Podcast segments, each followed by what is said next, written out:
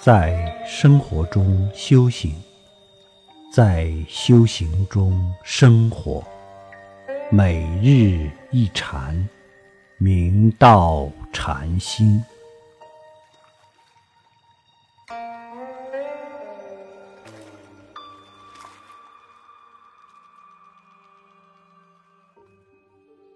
法华经云：“举手低头，聚沙为塔；闲开小善，成佛悉差。”所以，为善小而不为，为恶小而为之。我们切莫轻视小恶，以为自己不会遭报应；切莫轻视小善。小水滴虽然微小。但是不断的滴落，渐渐便能灌满大的容器。由此，智者不断积累小善，从而使福德日益厚重。现实生活中，我们应自觉远离小恶，勤做小善。抗日战争期间，有一位年轻战士。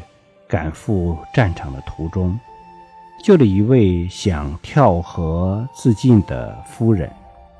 妇人被救上岸之后，不但没有感谢青年，并且责怪青年害他生不如死。在青年一再询问之下，妇人才伤心欲绝地道出自尽的原因。原来。她的丈夫遭人陷害，锒铛入狱，家中留下年迈多病的高堂，以及三个幼子需要侍奉抚养。奈何家徒四壁，贫无力追，只好将仅有的衣物典当得了一块银元，以治疗母亲的陈年病疾。哪知。屋漏偏逢连阴雨，奸诈的商人却以假的银元欺骗他，在生路断绝之下，只好一死以求了断。青年听了之后，油然生起恻隐之心，就对妇人说：“您的遭遇太值得同情了，我这里有一块银元，请您。”拿回去安顿家人。为了免得再危害他人，请您把假的银元给我吧。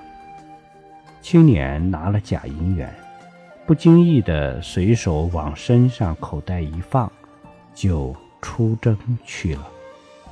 在一次激烈的战斗中，枪林弹雨之下，一颗子弹朝青年的胸膛射来。正巧打在放着假银元的部位，假银元凹陷了下去，却救了青年一命。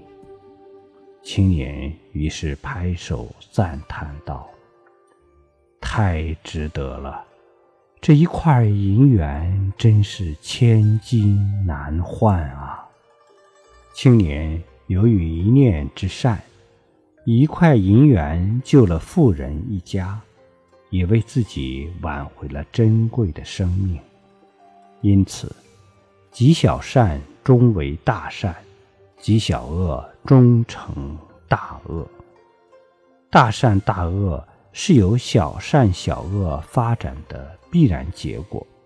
我们要生生世世坚持不懈的身体力行。才能断恶修善，福慧双修，早日达成圆满的生命境界。